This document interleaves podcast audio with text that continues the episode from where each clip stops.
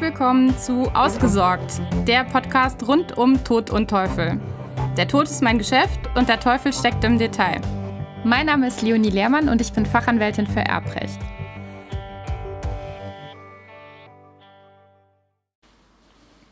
Die heutige Episode basiert auf einem Beschluss des OLG Düsseldorfs aus dem vergangenen Jahr und es geht um das Thema der Anfechtung nach erfolgter Erbausschlagung, weil sich dann im Nachhinein herausgestellt hatte, dass der Nachlass doch werthaltig war und nicht wie ursprünglich angenommen überschuldet.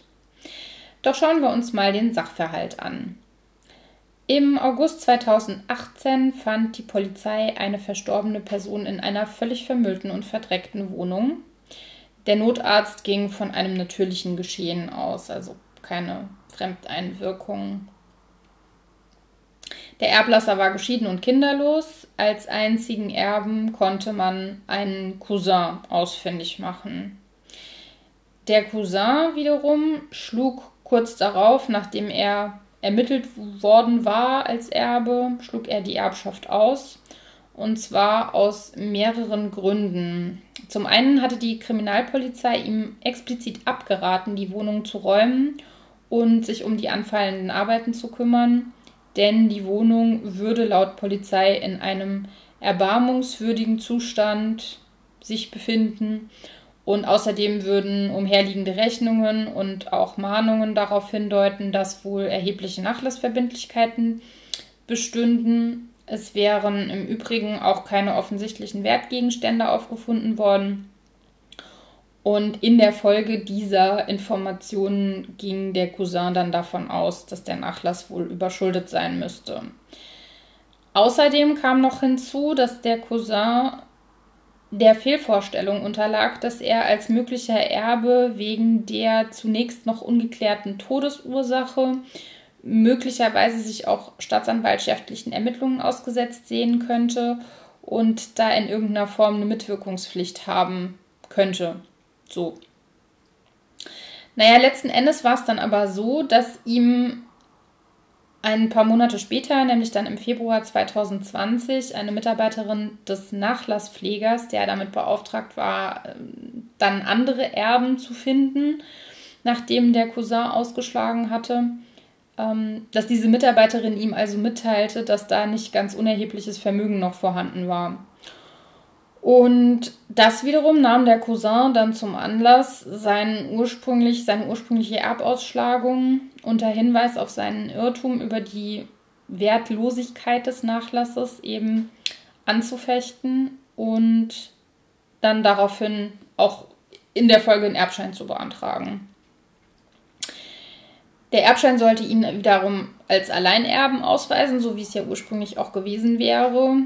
Und diesen Erbschein wies aber das Nachlassgericht zunächst mal zurück, denn das Gericht stellte sich auf die Begründung, dass der Cousin die Erbschaft wirksam ausgeschlagen hätte, die Anfechtung der Erbausschlagung wiederum nicht wirksam erklärt worden sei, denn es sei kein Anfechtungsgrund gegeben. Der Klassiker, dass da ein Irrtum über die Werthaltigkeit des Nachlasses gegeben war, würde an der Stelle nicht greifen, denn der Cousin habe sich bewusst auf ungesicherte und spekulative Grundlagen verlassen und er hätte ja selbst in die Wohnung fahren können, um die Aussagen zu überprüfen und hätte selbst eigene Ermittlungen anstellen können. Und wenn er sich da ein bisschen mehr bemüht hätte, sozusagen, oder eine aktive Vorstellung über die Zusammensetzung des Wertes gehabt hätte, dann ähm, könnte er einem Irrtum unterliegen, so aber nicht. Naja, mit diesem Ergebnis war der Cousin aber dann nicht einverstanden. Er ist in Beschwerde gegangen und hat sich eben darauf bezogen, maßgeblich, dass er sehr wohl einem beachtlichen Irrtum über die Rechtsstellung seiner Erben oder die Rechtsfolgen seiner Erbenstellung unterlag, nämlich in Bezug auf das Helfen müssen bei der Aufklärung der Todesursache. Da gab es ja das Thema mit den staatsanwaltschaftlichen Ermittlungen, dass er irgendwie der Meinung war, er müsste dann als Erbe da gegebenenfalls helfen. Das hätte eine Fehlvorstellung, die beachtlich sei, ähm, beinhaltet.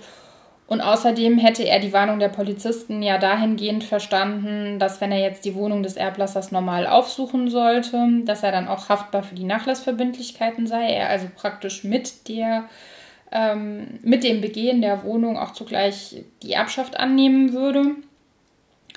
Und im Übrigen sei er ja bei der Entscheidung, die Erbschaft auszuschlagen, davon ausgegangen, dass die polizeilichen und gerichtlichen Auskünfte zur Nachlassbeschaffenheit und die entsprechenden Be Belehrungen auch auf einer gesicherten Tatsachenbasis beruhen würden. Und ähm, ja, dass die Nachlassüberschuldung wohl nach Prüfung der Polizei und des Nachlassgerichts festgestanden habe. Also das brachte er so vor und man muss sagen, im Ergebnis hat diese Einschätzung dann auch das OLG Düsseldorf, das darüber zu entscheiden hatte, dann geteilt. Die haben ihn ähm, damit sozusagen durchkommen lassen und äh, eben schon ihn darin unterstützt, dass seine Ausschlagungserklärung äh, wirksam angefochten wurde, weil er tatsächlich sich in einem Irrtum befand an der Stelle. Und ähm, zum einen hat das Gericht festgestellt, dass der Cousin sich schon bemüht hatte, Einzelheiten zum Nachlass des Erblassers in Erfahrung zu bringen. Er wäre umgekehrt, das wurde auch betont in, dem, in der Entscheidung, er wäre umgekehrt nicht berechtigt gewesen, wenn er das nicht getan hätte. Also wer einfach blind ausschlägt, ohne genauer zu wissen, wie sich der Nachlass zusammensetzt, der ist grundsätzlich nicht berechtigt, dann im Nachgang noch eine Anfechtung wirksam zu erklären oder kann sie nicht wirksam erklären, weil er nicht in einem sich nicht in einem Irrtum befand. Wer keine Vorstellung über den Nachlass hat, äh, irrt auch nicht über dessen Zusammensetzung. Das wurde da nochmal betont, aber letzten Endes kam das Gericht schon zu dem Ergebnis, dass sich der Cousin eben ähm, aufgrund der ihm bekannten Lebensumstände des Verstorbenen und der Informationen der Polizei und des Nachlassgerichts schon ähm, natürlich davon ausgehen musste, dass der Nachlass überschuldet ist und das dürfte er auch.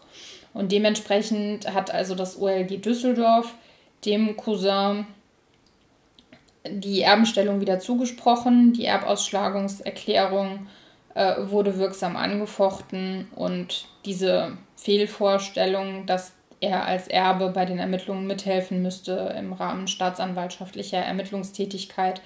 Das wurde gar nicht weiter ja, entschieden. Da, da hieß es dann einfach nur, das kann offen bleiben, weil bereits ein anderer Anfechtungsgrund vorliegt. Also schon die Fehlvorstellung über die in dem Fall Überschuldung des Nachlasses hat in dem Fall ausgereicht. Ich finde, dass dieser Fall ein ganz gutes Beispiel ist dafür, dass man sich eben schon ein Bild von der Zusammensetzung des Nachlasses machen muss, wenn man auf der anderen Seite dann irgendwann mit dem Thema, naja, es gibt ja jetzt doch keine Überschuldung kommen sollte. Dementsprechend geht mein Rat auch regelmäßig dahin, sich das mit der Ausschlagung doch im Zweifel nochmal zweimal zu überlegen und zu gucken, ob man nicht doch noch irgendwie Anhaltspunkte für einen positiven Nachlass findet. Denn letzten Endes auch über Haftungsbeschränkungsmöglichkeiten muss der Erbe mit eigenen Mitteln, wenn er es ein bisschen geschickt anstellt, selbst nicht haften. Und ähm, auf der anderen Seite das Risiko, dass genau sowas passiert wie hier, nämlich dass der Nachlass am Ende gar nicht überschuldet ist, das ist halt immer gegeben dir wollte ich das nochmal mit auf den Weg geben, dass man eben mit einer voreiligen Ausschlagung aufpassen sollte. Der Fall ist, wie gesagt, ein sehr gutes Beispiel dafür. Ich hoffe, das hat dir weitergeholfen. Wenn das der Fall ist, würde ich mich sehr freuen, wenn du mir eine positive Bewertung hinterlässt und wenn du natürlich beim nächsten Mal auch wieder mit dabei bist. Vielen Dank fürs Zuhören.